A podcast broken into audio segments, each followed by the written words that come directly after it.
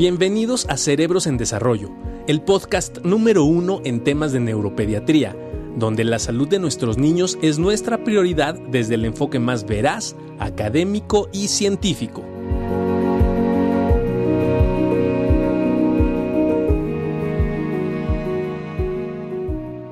Hola, hola a todos, ¿cómo están? Muy buenos días. Hola a todos. ¿Cómo estás, Dani? Muy bien, muchísimas gracias por la invitación aquí a acompañarlos. El día de hoy sí queríamos platicar con ustedes, primero para conocer cómo les ha ido, cómo eh, se han sentido ahora en el regreso a clases, cómo están, este, mm, eh, qué les ha parecido, cómo se han sentido con los niños, qué ha pasado, cómo retomaron sus actividades de nuevo en la escuela, qué les han comentado. Por lo pronto, en cifras este, que hemos nosotros eh, observado, ¿no? En, lo que se logra publicar, eh, hasta el momento solamente suspensión en aproximadamente 45 eh, escuelas por contagios por COVID, lo cual la verdad es que se me hace bastante aceptable, tomando en cuenta que es a la segunda semana. Entonces, veamos qué ocurre en esta tercera semana eh, ya de que los niños han regresado a la escuela, pero la verdad es que algo esperado en rangos. Pero más allá de eso, lo que queríamos platicar hoy con Dani, porque es muy importante para nosotros saber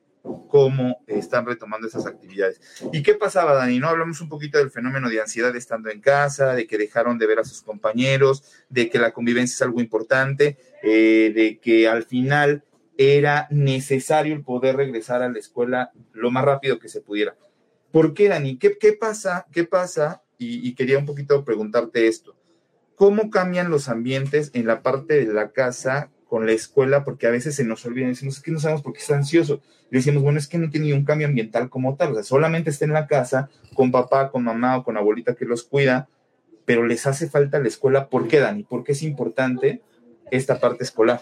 Pues pasa lo mismo que nos pasa a nosotros como adultos, ¿no? Que al final si nosotros estamos todo el tiempo bajo los mismos ambientes y expuestos a la misma rutina todos los días, porque al final sí existe momentos en los que periodos cortos, por ejemplo en el periodo interescolar o en el periodo cuando pasa el fin de semana, pues donde están en casa, pero va acompañado de un cambio de rutina, ¿no? Y esa rutina involucra inclusive la posibilidad de poder estar un poquito más libre en espacios abiertos, ¿no? Comúnmente las escuelas aparte de los periodos en donde van a tener momentos de juego los niños, pues son espacios más amplios en donde van a poder convivir con niños de su edad que no necesariamente van a poder tener ese tiempo de convivencia, a excepción algunas familias en donde hay, hay familias que viven con primos o, o, que tienen hermanos con edades parecidas, pero esa convivencia con niños de su, de su propia edad básicamente la van a perder. Y ni hablar de los niños que, por ejemplo, hicieron el cambio, que eso lo, lo vimos también mucho, ¿no? El, los niños que pasaban de las, pasaban a la secundaria o a la prepa, realmente en, la pandemia no tenían realmente una forma de poder establecer relaciones verdaderas eh, presenciales con, con, los niños, porque son todos nuevos, ¿no? Entonces eso también involucraba una pérdida de convivencia muy importante, sin hablar del hecho de que muchos papás, y nosotros lo hemos visto muchísimo, hablan del, mismo hecho de que el aprendizaje definitivamente varía mucho de escuela a escuela. Hay escuelas que sí se establecieron programas muy claros de aprendizaje en donde estaban encima de los niños, ayudando a los papás con las tareas y, historias de terror en donde definitivamente los maestros es como, ve estos cinco videos, acá están tus tareas y hasta tenían más tareas que realmente eh, eh, aprendizaje como tal. Yo, creo que lo que platicamos acá en Cerebros y que, y que muchas gracias, Charlene, por tus comentarios, ¿no? Que dicen que, bueno, siguen existiendo aglomeraciones, este, pero dice, bueno, a mi, a mi hijo sí le sirvió, lo veo más tranquilo a partir de que regresó a la escuela. Y sí, obviamente estos cambios ambientales creo que a final de cuentas son necesarios para todos, ¿no? O sea, vas cambiando, nosotros salimos de casa, la casa es un ambiente, luego vamos a trabajo, es otro ambiente, luego hacemos alguna actividad recreativa, a lo mejor es otro ambiente. Y es muy importante esos cambios ambientales para los niños, lo cual estuvieron restringidos durante mucho tiempo. Ahora, Sí creo que estos procesos, ¿no? Del regreso a clases, como se ha llevado a cabo en algunos lugares de manera escalonada, otras escuelas regresaron de manera eh, prácticamente normal, o sea, están recibiendo un buen número de, de, niños. Y creo que ahí es importante entonces todo lo que se trabajó durante este tiempo de pandemia, porque al final decimos, ok, sí hubo este proceso donde los niños se quedaron encerrados en casa, sí incrementó la ansiedad, es una realidad, sí fue difícil para los pacientes que tienen condiciones del neurodesarrollo, como gran parte de los, de, de, la, de los pacientes y de, de las mamis que nos ven, que tienen TDA o hay autismo, hay fenómenos de epilepsia, hay fenómenos de lenguaje, muchas situaciones que ustedes ya conocen. Pero entonces, esta parte de regresar a la escuela realmente creo que puede tener un impacto en la mayor parte de las veces favorecedor para los niños, en el sentido de que estos ambientes, este cambio en los ambientes, por lo regular tiende a, a disminuir estos fenómenos de ansiedad. Ahora, lo que sí creo, Dani, y la gente que nos está viendo es, a pesar de que estuvieron encerrados en casa, a pesar de que estuvieron pasando más tiempo con los papás, creo que ahora es el momento de recapitular las situaciones positivas que tuvieron durante este tiempo, porque al final es, sí incrementó la ansiedad en muchos casos, sí incrementó los problemas de dormir, sí pudimos tener algunos problemas en cuanto a la alimentación, pero también creo que hubo muchas situaciones positivas en el hecho de que los niños quedaran en casa, lo hemos platicado, y ahorita ya comentándolo muy, muy, muy específico sobre los fenómenos del desarrollo, lo comentamos un poco en el lenguaje, creo que en algunos pacientes con algunos fenómenos del lenguaje sí se vieron beneficiados en el hecho de estar más tiempo con papá y con mamá. Segundo, creo que los tiempos en el establecimiento también de límites y de reglas se pudieron ver beneficiados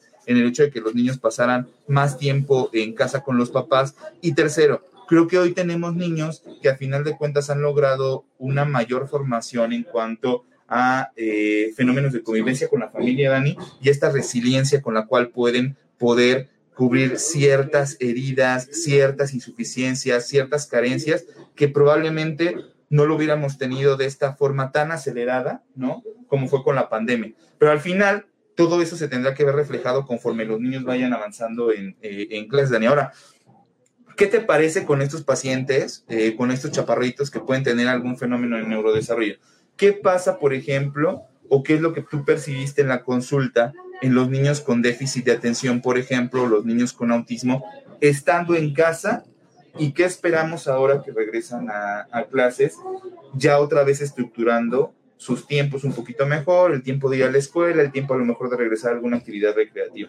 Sí, yo creo que es algo que tiene que quedar inclusive con algunos niños que desarrollaron ansiedad es por socializar, ¿no? En algún momento hay niños que se volvieron muy ansiosos de salir porque a escuchar mucho acerca de, del COVID y no quieren salir porque se van a infectar y no quieren que les pase nada a su familia. Entonces, tanto con todos esos niños que presentaron esas, esas manifestaciones de ansiedad social tan importantes, como los mismos niños que con trastorno de espectro autista, por ejemplo, que están tan acostumbrados a llevar una rutina, ¿no? Y que sí fue muy disruptivo en algunos casos, el hecho de perderla. Entonces, va a haber un periodo de adaptación en el que definitivamente como papás debemos de tener paciencia, ¿no? Y, y, y de verdad tener la suficiente paciencia para permitir que esa adaptación se vaya generando a lo largo del tiempo. No podemos esperar que un niño que pasó prácticamente más de un año encerrado en casa sin poder hacer y que todo el tiempo le estuvimos diciendo no vamos a salir porque las cosas están peligrosas afuera y de repente lo tiramos allá al mundo real para empezar a hacer una nueva rutina, evidentemente cada uno lo va a procesar de forma distinta.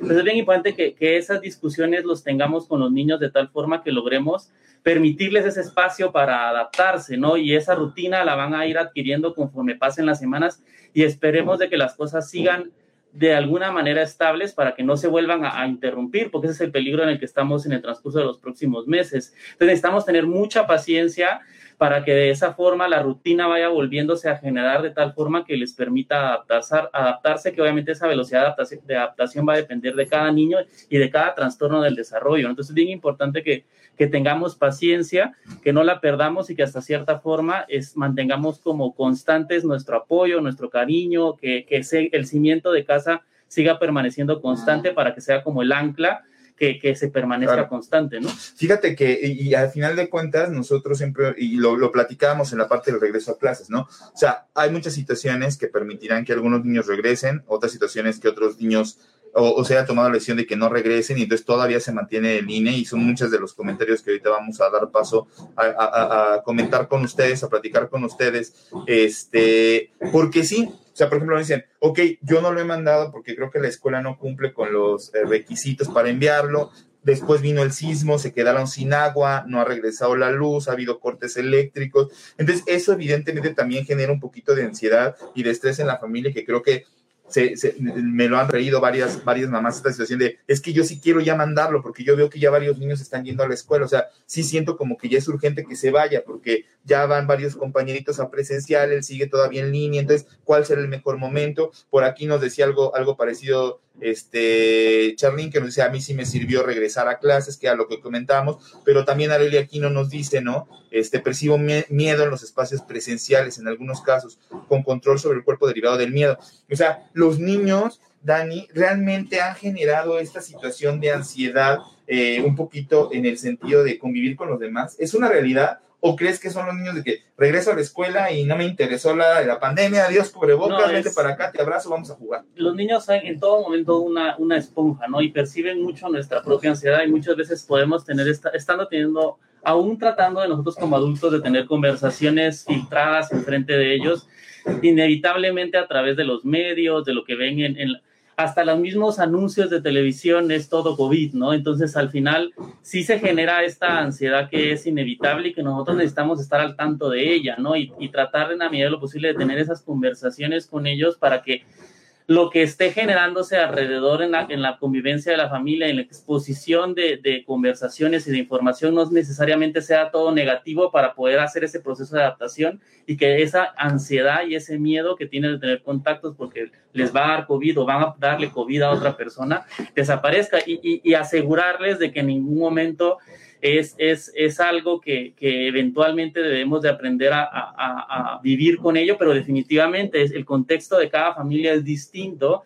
Y si en algún momento algún papá considera de que es todavía no el momento, ya sea porque no están todos vacunados en casa, porque están esperando de que tenían la segunda dosis para poder estar más tranquilos de poder llevar a, a su niño a la escuela, creo que es totalmente algo que se comprende o, como lo manifiestan justamente en, en, el chat, el hecho de que la escuela no está cumpliendo las condiciones a, a su consideración, obviamente hace de que la seguridad de, ca, de, cada familia deba, deba de, de, individualizarse y considerarse el contexto. Claro, no podemos generalizar nunca, eh, eh, vamos, damos opiniones sobre lo que ustedes no, nos vierten en sus experiencias, pero no podemos generalizar, o sea, no es lo mismo probablemente los niños que acuden a una escuela particular que los niños que no lo hacen y acuden a una escuela eh, eh, pública empezando por la cantidad de alumnos que son en cada una de las modalidades. Entonces, de alguna manera, cada uno tendrá sus pros y cada uno también tendrá sus contras, pero es importante entender que igual que las escuelas son diferentes, los niños son distintos. Entonces hay niños que se dejan muy bien el cubrebocas, que pueden entender muy bien las instrucciones, que siguen las medidas de sana distancia y de higiene, pero a lo mejor hay otros que no la, siguen, no la siguen tanto, ¿no? Entonces de repente eso, eh, nosotros decimos, la obligación no es de la mamá, ¿no? que no le enseñó al niño a ponerse el cubreboca. La obligación es de cada uno de nuestros hijos que le debimos de haber enseñado a ponérselo. O sea, aquí la obligación es tú no te quites el cubrebocas va a venir Juanito, va a venir Dani y demás, se lo va a quitar, pero tú no te lo quites.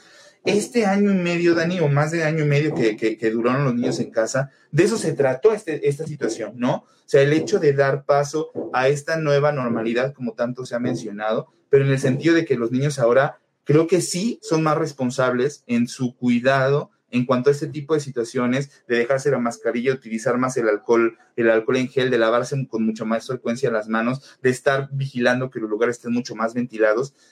Y hasta cierto punto creo que esto ha generado cierto impacto en los fenómenos de responsabilidad de niños cada vez más pequeños, lo cual estamos hablando de que recuerden, son situaciones no normales, estamos hablando de situaciones donde se tuvo que hacer una adaptación rápida, donde los niños también tuvieron que aprender muchísimas cosas de forma muy acelerada. Dice aquí, fíjate, este, estaba viendo, dice Mónica, mis hijos no van a regresar hasta octubre, o sea, situaciones que se van dando, o sea, ahorita están en, en línea. Y en ese, y en ese sentido yo les diría que, que la transición, especialmente, por ejemplo, por, por, por, por, ese mensaje que ya tiene como una fecha establecida de, bueno, en octubre lo voy a mandar, yo les diría que entonces traten de pasar este periodo de adaptación para que no sea tan súbito y justamente eh, porque ustedes pudieran argumentar es que yo no nunca lo saco de casa, entonces ¿por qué tengo que enseñarle a poner cubrebocas si siempre estamos sin cubrebocas en casa? En ese sentido, yo les diría que trataran los, en el momento que se consideren y en los lugares que consideren pertinentes, que no estén saturados, que sean abiertos, empezar a, a hacer ese, ese acercamiento hacia lugares donde hayan más personas y donde justamente podamos practicar eso, ¿no?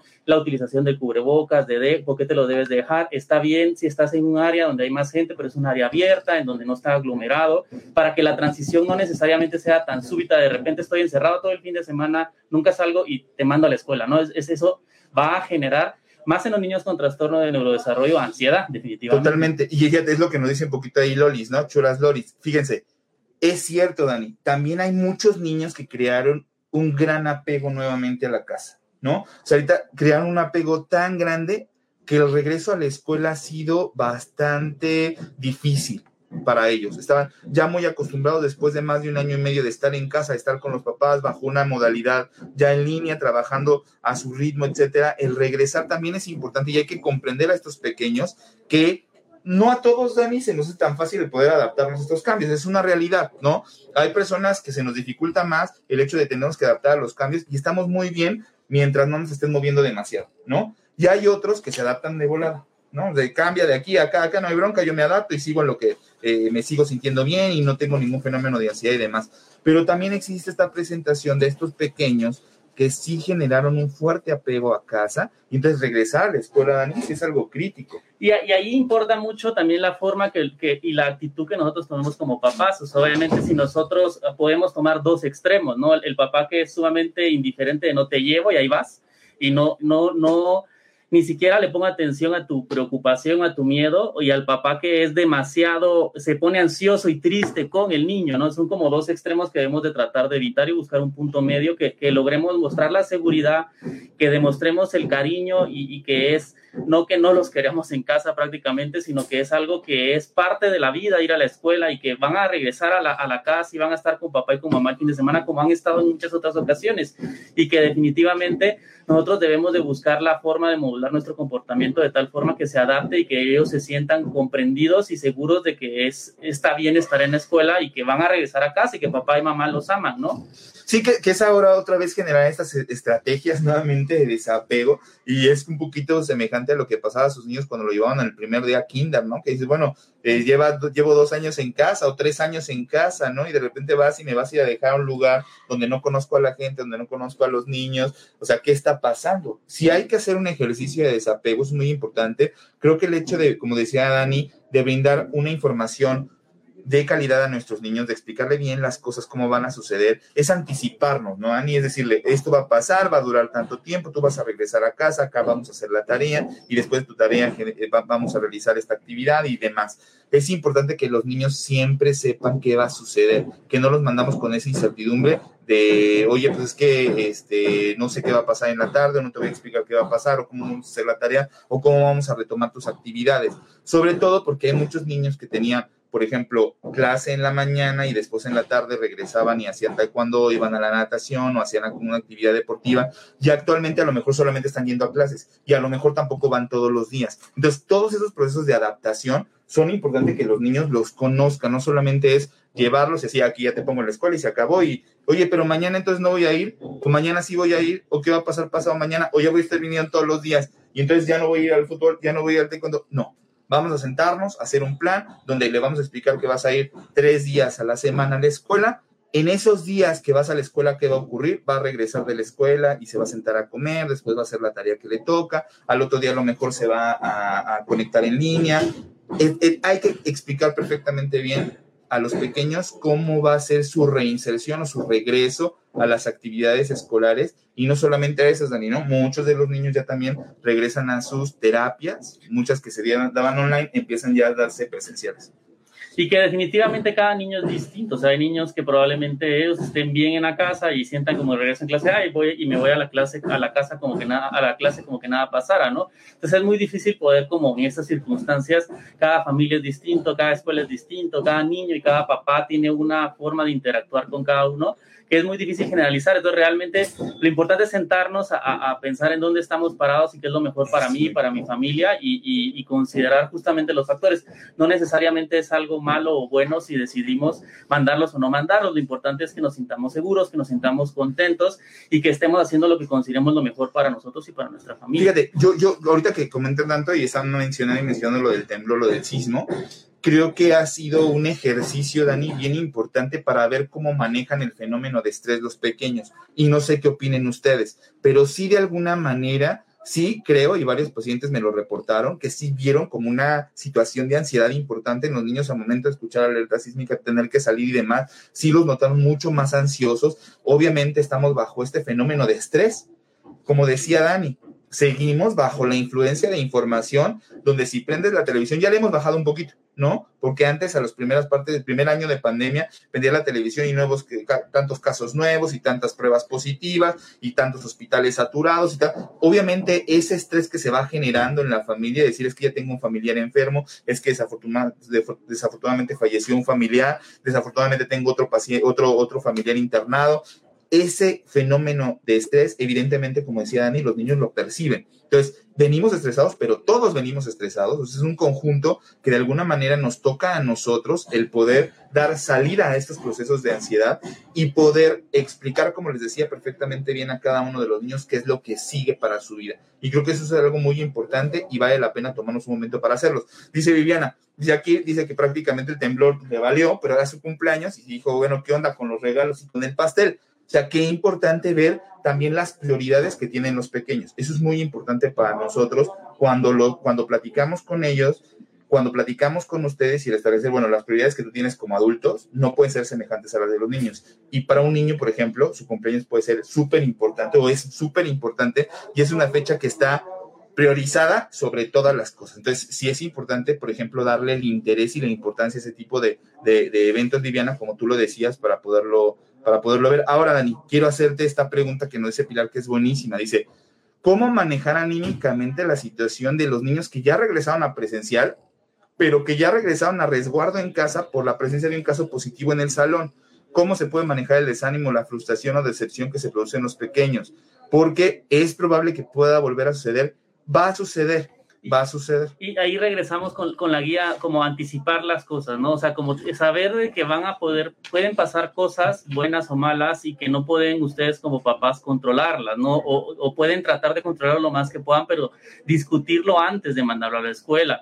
Como, mira, vamos a ir a la escuela, pero existe la posibilidad de que en algún momento tengas que regresar a casa y aquí vamos a estar otra vez, como estuvimos estos meses, y en el momento donde estén las cosas bien, vamos a volver a regresar y si tenemos que volver a regresar, lo vamos a hacer, no va a pasar nada, este en algún y asegurarles que esto no es para toda la vida.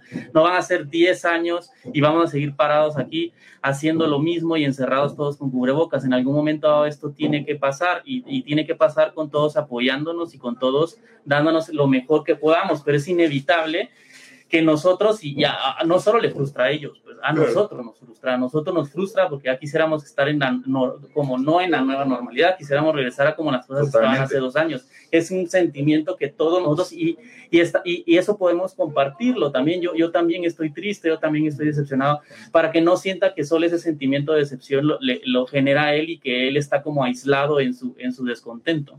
Y, y, podemos tener tanto experiencias favorecedoras, ¿no? De niños que ya quieren entrar, depende mucho de la edad también, ¿no? Esa es una realidad, o sea, no es lo mismo en pacientes más pequeñitos, cuesta mucho más trabajo probablemente el desapego, pero de alguna manera es importante conocer los escenarios. Dice aquí Alexa, fíjate, su niña tiene epilepsia, eh, pero dice, anda muy ansiosa y quiere ir a la escuela le dieron la opción de solo llevarla dos horas y, e ir días terciado, terciados, igual que lo que nos dice Dana, por ejemplo. Dice, recomienda que asistan una semana sí y otra no para poder ver si hay síntomas. A ver, yo quiero ser muy puntual en esto, recuerden que aquí lo dice, es mi opinión, en mi postura. A ver, a final de cuentas, eh, volvemos a lo mismo, los niños regresarán a la escuela prácticamente de manera normal, sin estar vacunados, eh, esa es una, una realidad apenas en Estados Unidos, apenas en Estados Unidos, se está analizando a través de los estudios científicos el poder dar aprobación a, mayores de 5 años para poder ser vacunados. Eso es todavía en Estados Unidos. Aquí en México todavía ni siquiera está para pacientes mayores de 12 años. Entonces, esto va a tardar. Ahora, bajo ese escenario donde los niños van a regresar sin vacuna, lo que sí les puedo decir es que en algún momento sí van a tener este contacto con COVID. O sea, esta enfermedad es una situación que a pesar de que tú los quieras tener en una burbuja así totalmente encerrados, en algún momento tendrán contacto con la enfermedad. ¿De qué va a depender? Ojalá y se pudiera que tuvieran el contacto estando vacunados, ¿no? Porque de alguna manera eso es lo que te puede prevenir una presentación grave de la enfermedad. Ahora bien, el hecho de llevarlos un día sí y un día no, si hay algún niño enfermo que se haya presentado al salón de clases, ¿no? Y no se hayan respetado las medidas de sana distancia, el cubrebocas o las medidas de higiene, pues puede contagiar al resto de los niños. Y eso puede pasar si lo llevas hoy, o si lo llevas pasado mañana, o si lo llevas dentro de una semana. O sea, al final, las medidas se tienen que ir siguiendo todo el tiempo. Este periodo de observación de una semana puede o no puede ser suficiente para ver si hay o no desarrollo de los síntomas. Aquí la parte más importante es la responsabilidad que tenemos como papás de que nosotros, nuestros niños, y, por qué menciono esto, Dani? Porque muchos de los han dicho, es que no, es que en la escuela, es que los niños no se dejan la el cubrebocas, y es que el otro niño no se lo quiere tampoco dejar, y es que los llevan sin tal, y es que los llevan sin tal. Aquí la responsabilidad es de cada uno. No podemos estar diciendo que si eh, tal niño no se lo deja, que si tal niño se lo deja poquito tiempo, que si el cubrebocas de tal niño no es el necesario, no es el suficiente, no es el adecuado. Lo que nos debe de interesar es lo que tenemos que hacer con cada uno de nuestros pequeños. Entonces, concentrémonos en esta parte que si ya están integrados en la situación de la escuela, sigamos respetando estas medidas de higiene y de sana distancia que las maestras, bueno, hacen lo que pueden en el sentido de, de, de que se dejen la mascarilla, pero de alguna manera, ¿no? Es difícil, siguen siendo pequeños. Y entonces, bueno. Sí, y en la medida de la posible, no solo el cubreboca, sino también decirles, no, no, no, lávate las manos cada vez que puedas, si puedes usar alcohol gel, usar alcohol gel, de tal forma de que, aunque él en algún momento pueda verlo, porque si el papá lo comenta en voz alta, el, niño también se va a poner ansioso si ve a uno su compañero que se está quitando el cubreboca. Entonces es importante en ese sentido también decirles, bueno, puedes hacer, puedes decirle, por favor, ponte tu boca, pero en algún momento dado tú no te lo quites, lávate todo el tiempo las manos y trata de mantener la sana distancia hasta donde lo permita, ¿no? Y sobre si manda, o sea, qué tan favorable o no favorable va a ser esa, esa ida y venir del intermitente una semana sí, una semana no, es muy difícil poderlo decir y nuevamente no podemos generalizar, o sea, si al final usted, ustedes consideran de que su hijo tiene una ansiedad muy importante por poder convivir, todos en la familia están vacunados, los adultos, ¿no? No tienen ni en algún momento a alguien vacunas pendientes, ustedes consideran de que si en algún momento él pueda o no adquirir la infección, no les va a repercutir a ustedes, yo creo que no habría ningún problema, pero también está la pregunta, si es muy disruptivo para el niño, estar ese ir y venir al final solo le produce ansiedad, o sea, se pone contenta y de ahí como que le cortan la, la, la, la felicidad, porque pasan tres, porque algunas escuelas están trabajando solo por semana, por mes, ¿no?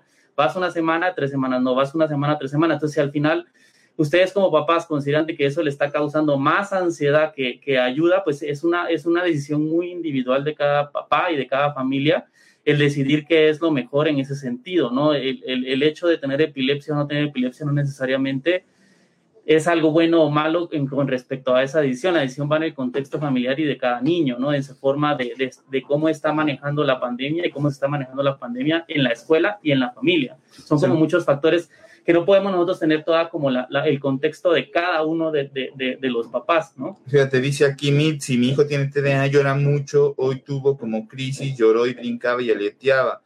Yo le dije que voy a regresar. Dice que lo regañan porque no trabaja él solo fue medio año al preescolar. Claro, e, está, está empezando este proceso total. es un proceso completo de ir a la escuela. O sea, esta, es lo que hablábamos. ¿cómo, ¿Cómo vamos generando el desapego? Ya lo platicamos aquí. Es anticiparnos a lo que va a pasar. No nada más es de ya mañana vas a la escuela, toma, aquí está. No, no, no.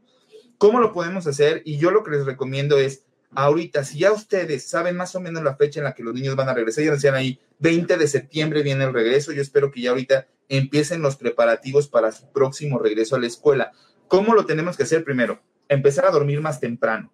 Segundo, empezar a despertarnos lo más cercano a lo cual nos vamos a despertar para ir a la escuela. Tercero, empezar a desayunar antes de irnos a la escuela si este es el caso y entonces empezamos a generar esta rutina ya para que el momento en el que llegue el día de ir a la escuela no estemos desmañanados y que es la primera vez que me levanto tan temprano después de año y medio y demás, que no sea así, empecemos a anticipar horarios. Segundo, hay que empezar a involucrar a los niños con esta ida a la escuela en cuanto a los recursos que necesitan. Entonces, vamos a acomodar la, mochila, vamos a forrar los, cuadernos, vamos a empezar a acomodar los lápices, vamos a empezar a crear este ambiente donde ellos empiecen a ver que esto se va a empezar a modificar. Tercero, importante, como lo decíamos, la comunicación. Es importante que ustedes definan el tiempo que los niños van a ir a la escuela, que ellos lo sepan perfectamente bien, aunque sean en algunas, te manda a saludar ahí Claudia del CIP, este, tema, es importante que sepan a qué hora los van a dejar, a qué hora los van a recoger y qué es lo que va a pasar después de que regresen de la escuela y empezar a generar entonces estas eh, rutinas programadas para nuestros niños en el momento en que regresen eh, a clases. Pero creo que aquí la comunicación juega un papel importante porque sí, así como nos decía Mitzi, muchos de los niños, Dani, están empezando de cero. ¿Por qué? Solamente fueron medio año a la escuela, algunos no lograron ir, algunos todo el tiempo han estado en línea, unos con muchas ganas de regresar y otros que no lo tienen, que no tienen tantas ganas y ya decíamos esta parte, qué interesante es poder generar estrategias para que los niños vuelvan a desapegarse y vuelvan a regresar a la escuela y regresen contentos y regresen con buen estado de ánimo y positivos para poder hacer bien sus, sus actividades. Y este escenario, Dani, ¿no? O sea, nos vamos a enfrentar a escuelas que ya están ahorita, ¿no? Eh, ocurriendo, que está ocurriendo, escuelas que están cerrando por casos de COVID y que entonces esos pequeñitos que ya fueron dos semanas vuelven a regresar a casa. Aquí nos decía algo muy importante y que ha estado como en boga, Dani, esta parte de la salud mental, es que yo quiero, yo procuro la salud mental de, de mis niños, yo procuro la salud, yo creo que la salud es una situación integral, ¿no? O sea, tanto procuramos la salud mental como la salud orgánica de nuestros niños, la salud general de nuestros niños y obviamente no queremos ningún niño enfermo, eso es lo que idealizamos, ¿no? Estamos lejos de eso, o sea, lo que esperamos al contrario es que nuestros niños en algún momento tengan el contacto con el virus, puedan llegar a enfermar, pero que ninguno enferme de gravedad eso es lo que esperamos eh, la mayoría de, los, de, los, de, las veces. Y ahí ah, muchas veces también va, ahí es importante entonces que nosotros en algún momento nos, ah, nos tratemos de ver esa pregunta o contestar esa pregunta, esa ansiedad en algún momento, ¿cómo puedo ayudar yo a disminuirla? ¿Cómo puedo yo que las conversaciones que él escuche entre adultos no involucren o, o, no es aislar la conversación del virus, sino incluirla y que esa, esa normalización de decir, bueno, si yo me protejo, si, si yo me lavo, no me quito mi cubrebocas, si yo me lavo las manos, no, no, no va a pasar o si pasa, no necesariamente en la gravedad que a veces se maneja por algunos adultos, que obviamente porque es más grave en algún momento la enfermedad o por los propios medios de información.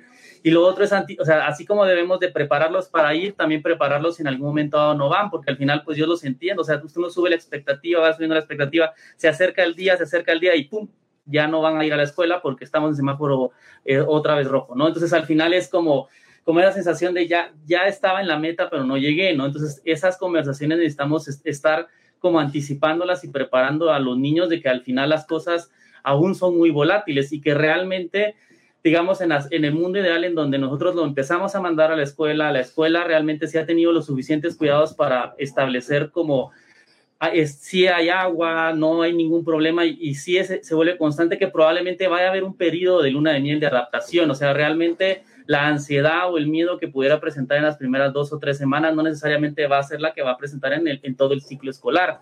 A eso me refería yo cuando les decía de que también deberían de tener paciencia, ¿no? Porque no necesariamente, porque tenga mucha, porque es lo mismo que, que mencionaba justamente Juan Carlos, ese desapego que en algún momento vivieron el periodo preescolar en donde a las primeras semanas era una lucha cada vez de que, que lo lleva y justamente yo lo estoy viviendo con mi hija y ahora ya hasta a veces hasta uno le duele cuando me dice adiós así de ya papi no ya sí porque no estoy llorando no este pero al final es parte es parte de la es parte de vivir no que ellos necesitan ser tienen que ser independientes y es parte de, la, de, lo que debería de ser que formen con, como lazos sociales con niños de su edad, que es sumamente importante. Totalmente. Y, y dejar en claro que tenemos que to tomar esto como algo nuevo. Este regreso a clases después de una pandemia es algo nuevo para todos. Porque no venimos de vacaciones como tal. O sea, los niños vienen de una situación súper rara, ¿no? Que nunca se ven enfrentado, al igual que nosotros como papás. Y entonces es bien difícil, pues, el saber cómo manejarlo, ¿no? Porque al final de cuentas, cuando te vas de vacaciones, tú sabes que las vacaciones van a durar un mes, que prácticamente pues, no, te, no te conectaste a clases, estuviste eh, haciendo otras cosas, te fuiste a curso, curso de verano, hiciste otras actividades, y después ya sabes que viene la escuela. Ahorita fue un tiempo muy largo en casa, muy largo en casa. Hay que entenderlo como tal y no dar por hecho que los niños ya saben cómo conducirse en este regreso a clase. No es dar por hecho de que, ah, yo lo, mañana lo mando y se acabó y listo, él ya sabrá cómo se tiene que adaptar. No, platiquemos con ellos, veamos cómo se sienten, cómo se encuentran con estos planes de regresar a clases, qué es lo que esperan de la escuela, qué es lo que esperan también de nosotros como papás al momento de regresar a clases. Creo que es muy importante dejar esos panoramas muy en claro para estar bien alineados con lo que cada uno de los niños requiere. Aquí dice, mira, Asperger se preocupa y no quiere regresar a este y, y Vanessa dice es algo muy importante y es al final sí debemos de respetar también y en algún momento dado tú como papá, pues no, no sé qué edad tiene tu hijo, pero si en algún momento dado tú consideras de que en algún momento dado va a provocarle más ansiedad que tú lo obligues a ir a la escuela, ahí hay dos cosas importantes, ¿no? En algún momento dado tú debes de tomar la decisión como madre de qué es mejor, si realmente intentar mandarlo o no mandarlo y si en algún momento tú consideras que tiene ansiedad estando en la casa y ansiedad yendo a la escuela, necesitamos buscar apoyo. O sea, ahí el apoyo con el terapeuta, el apoyo con la psicóloga tanto para nosotros como papás, porque si nosotros como papás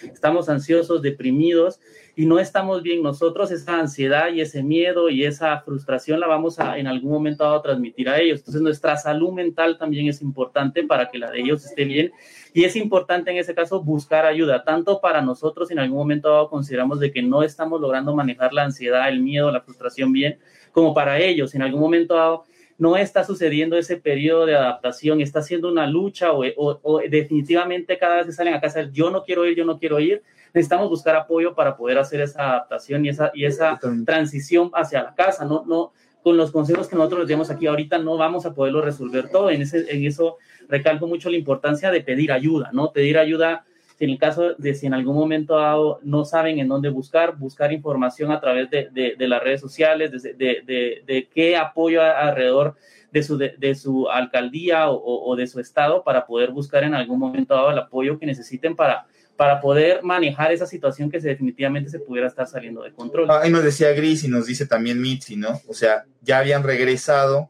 cierran la escuela, empiezan los contagios y entonces la emoción que existía, ¿no? Se desploma y desaparece. Qué, qué, importante lo que decías, Dani. O sea, no hay que quitar de la mente a nuestros niños la posibilidad de que en algún momento pudieran regresar a casa y que nuevamente tendrían que esperar las condiciones para que la escuela los vuelva a recibir. Eso es algo latente. Y la otra es, por favor, a final de cuentas, si existen esos contagios en la escuela, no hay que buscar culpables. La situación que vivimos es esta. O sea, al final estamos en medio de una situación de pandemia, de contagios, donde lo que caracteriza eso es esto, ¿no? El pasar la enfermedad de una persona a otra. Y ustedes siguen escuchando, es que ya se contagió tal persona, es que ya se contagió tal persona y estaba vacunada, es que ya se contagió tal, o sea, vamos, a final de cuentas, si hemos tomado la decisión de mandar a nuestros niños a la escuela, también tenemos que asumir la situación de que en algún momento se pueden enfermar, y sea en la escuela o sea fuera de la escuela, o sea, hay que asumir esa posibilidad. Y como papás lo que tenemos que hacer es lo que platicábamos, seguir trabajando sobre las medidas en nuestros niños, no relajarnos a pesar de que vayan a la escuela y entonces pasar esta batuta o esta responsabilidad a la escuela de decir, bueno, como ya están en la escuela, ya le toca a la maestra ser la responsable de que vigile de que todo el tiempo esté con el cubrebocas. Esto no va a ser así. La responsabilidad sigue siendo del trabajo que se esté haciendo bajo esa supervisión como padres, bajo estas recomendaciones como padres, y que de alguna manera sepamos que el riesgo de infección está tanto en la escuela como en cualquier otra situación donde los niños se expongan. Entonces, esto pasa, Dani, porque de repente son muchos niños que dicen, bueno, yo no lo llevo a la escuela, pero entonces sí lo llevo al parque de diversiones, ¿no? No lo llevo a la escuela, pero entonces sí lo saco a jugar a un área común donde hay muchísimos niños, ¿no? Y prácticamente van todos los días. Entonces, de repente dices, bueno, ¿qué tanto realmente es un aislamiento esto que están haciendo? O sea, de no llevarlo a la escuela, pero sí estar realizando otra serie de actividades, ¿no? Donde los niños también pueden contagiarse. Entonces, asumamos esta parte, no busquemos responsables. Digo, toca siempre madera porque la mayor cantidad de los niños no se enfermen de una manera eh, grave, como está pasando actualmente, es, también es una realidad. La mayor parte de los niños, gran parte de los niños que enferman de COVID, lo hacen de una manera mm, leve, eso también es una, una realidad, y son pocos los casos de COVID grave en pacientes pequeños. Saber si te va a dar grave o te va a dar leve es algo complejo. Evidentemente hay situaciones donde sabemos que hay niños que corren un riesgo mayor. ¿No? Por enfermedades latentes que ya tienen, problemas del corazón, problemas donde sus defensas estén muy bajas, etcétera, donde evidentemente ahí sea COVID, sea influenza, sea cualquier otra enfermedad viral o cualquier otra enfermedad de, de cualquier otro origen, puede traer una consecuencia grave. Y que en ese caso la decisión debe ser basada en eso. O sea, obviamente, si usted me pregunta, mi hijo tiene distrofia de Duchenne y está tomando esteroides, lo debo de mandar a la escuela y mi respuesta sería yo le recomendaría que no. O sea, al final, porque el riesgo de contagio y de que ese contagio pueda manifestarse de una forma grave en un paciente que está tomando de forma crónica esteroides es mucho más alta que un niño que no tiene esos factores de riesgo. Entonces es bien importante que ese contexto lo vayamos tomando para tomar las decisiones. Lo mejor al final es como papás nos toca tomar una decisión. Eso es inevitable. Lo importante es que tratemos de, de, de, de, ponernos, de adquirir lo más que se pueda la información, tanto de nuestra familia, de nuestra rutina diaria y de la escuela donde lo estamos llevar y de cómo está nuestro hijo y cómo está nuestra familia para poder tomar esa decisión lo mejor que podamos. Y en algún momento dado, si por ejemplo en el caso de, que ya iba dos días a la escuela y, pensar, bueno, esa decepción de, de, no poder ir a la escuela, entonces, ¿cómo puedo agregar alguna rutina o algo nuevo para decirle, bueno, ya no vamos a ir a la escuela, pero ¿sabes qué? A partir de, va para, vamos a ir los fines de semana a tal lugar, donde tal vez no necesariamente los vamos a exponer tanto, pero que pueda haber como ese cambio de rutina y tal vez este, en algún momento dado, si hubiera algún primo con el que lleva mucho tiempo sin convivir, que en algún momento dado estuviera dentro de su burbuja social, poder ver si en algún momento dado pudiera convivir con él. Pero de nuevo, es muy difícil poder hablar porque cada familia es distinta, cada niño es distinto y es muy difícil poder generalizar hasta cierto punto. Pero lo importante es tratar en la medida de lo posible de mantener de apoyarlos, de tratar de, establecer ese vínculo entre, entre nosotros y nuestros hijos de tal forma de que se sientan apoyados y que no sientan que esos sentimientos negativos o esas tristezas es algo que no debemos de sentirlo, porque al final pues es algo que es parte del ser humano, ¿no? Al final no es no, no sientas, sino a enseñarles a través de que nosotros también lo procesemos con ellos, esos sentimientos que a veces de tristeza puedan ocurrir por las decepciones que ocurren a lo largo de la vida y al final es bien importante que esas cosas las aprendamos hasta cierto modo que obviamente no solo ellos se decepcionan, nosotros como papás, no solo ellos están hartos, nosotros también ya estamos hartos, desesperados, ya quisiéramos de que no nos hubiera tocado vivir este momento histórico, porque vivirlo sí está muy difícil, ¿no? Tienes que preguntarlo, dice Yuri ahí lo que tú decías, tiene 15 días con esteroides su niña, eh, pregúntale a tu neurólogo porque depende también de las dosis y de la patología por la cual se haya dado la prednisona. Entonces, de alguna manera es, es importante poderlo hacer. Este, mm, pues no, Gris, yo lo que recomiendo este, es la parte, porque incluso la prueba de antígenos podría, eh, vamos, no ser tan eh, realmente específica para decirte, está 100% seguro de que no tiene el virus y entonces se pueden, se pueden encontrar. Aquí lo más importante es, se van a encontrar y van a tener medidas eh, de higiene, de sana distancia y cubrebocas, que lo hagan a pesar de no tener prueba de antígenos, siempre y cuando se puedan mantener bajo estas, eh, estas eh, situaciones, que a veces son bien complejas, ¿no? Porque pues, si te vas a encontrar con otro niño, seguramente es para jugar. Entonces, bueno, más allá de eso, es intentar preservar las medidas de sana distancia, el cubrebocas, y creo que con eso puedes tener una convivencia este, bastante, eh, bastante buena. Ahora, importante, como siempre lo decíamos, este, para ir cerrando, importante, ahorita que ya los niños están integrados a la escuela, es necesario que el análisis de cómo se encuentra mi niño venga desde casa. Es mi responsabilidad como papá. No es responsabilidad del filtro de la escuela o de las maestras darse cuenta si el niño se siente mal. Es muy importante estar preguntando frecuentemente cómo se encuentran, si ya lo vieron con escurrimiento nasal, tos, alguna situación respiratoria, diarrea o fiebre. Por favor, no lo lleven a la escuela. No lo lleven a la escuela. En este momento, todo esto es COVID hasta que demostremos todo lo contrario. Pero en este momento de pandemia, todos estos síntomas de fiebre, tos, diarrea, escurrimiento nasal, malestar general, demasiado sueño, etcétera, puede ser COVID. Entonces, no podemos llevarlo a la escuela si tenemos ya esta sospecha. Por favor, en esto radica el hecho de que las escuelas no se cierren. Ahí es donde empieza. El filtro más importante está en casa. Tomemos entonces la temperatura, veamos otros síntomas, mantengamos aislado al pequeño hasta que veamos cómo va siendo su comportamiento a lo largo de, los días para entonces sí tomar la decisión de llevarlos a eh, la escuela o bien dejarlos en casa todavía. Este, bueno, Dani, eh, no sé con qué quieras ir cerrando. Eh, dice aquí Cani, una Pregunta, yo como mamá di positivo a COVID, mis hijos también cayeron enfermos, le hice una prueba casera de antígenos en sangre, salió negativa. Lo que pasa es que esa prueba casera no es de antígenos, seguramente fue de anticuerpos, por eso es que no salió este, positiva, Cari. Lo más probable es que tuvo, tuvieron también COVID. Vean la importancia de que cuando tengan estos síntomas consulten a su pediatra.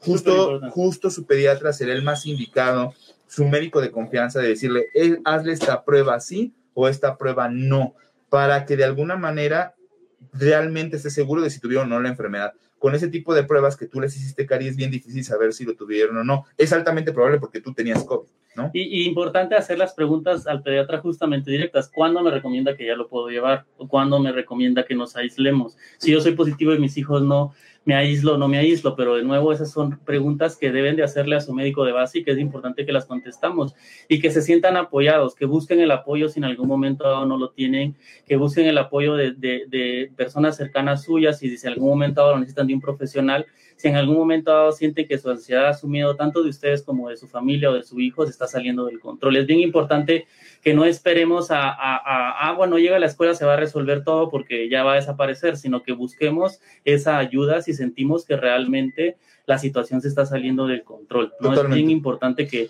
que no nos sintamos, que no nos aislemos, tanto nosotros como nuestras familias, y que no tengamos miedo. A veces está muy estigmatizado como esos, todos esos problemas relacionados a la salud mental y queremos como no pensar en eso y, que va, y que desaparece mágicamente y a veces no va a pasar eso. Necesitamos buscar el apoyo y el apoyo de los psicólogos, de las psicólogas son sumamente importantes. Y, y la otra es no confiarnos, o sea, no, no tenemos de confiar a pesar de que ya llevemos, o, esta sea la tercera semana que los niños están en la escuela, creo que el principal peligro es relajar las medidas y de repente pues que todos regresemos bien alineaditos con el cubrebocas, utilizando la medida de sana distancia y demás, y que de repente se nos olvide y demos por hecho que esto está superado, creo que podría ser un error grave. Y entonces, donde nos podemos enfrentar a esta serie de contagios importantes que pueden llevar a cerrar eh, eh, las, escuelas, como lo hemos visto desafortunadamente en estas eh, dos semanas. Nosotros decíamos, a final de cuentas, entre la tercera y cuarta semana, ¿no? que todavía sería esta y la que viene, es donde probablemente notemos qué es lo que ocurrió con el regreso a clases en cuanto a número de, de contagios, precisamente por este ciclo que se tiene que dar de contagios y de transmisibilidad eh, del virus, seamos eh, papás que preguntan y que preguntan y que preguntan y que preguntan cómo te sientes, cómo te sientes, y si vemos algún síntoma, mantengamos al niño en casa y no lo expongamos llevándolo a la escuela y a ningún otro lado. Hay que aislarnos. Cuídense mucho, nos vemos muy pronto. Bye bye.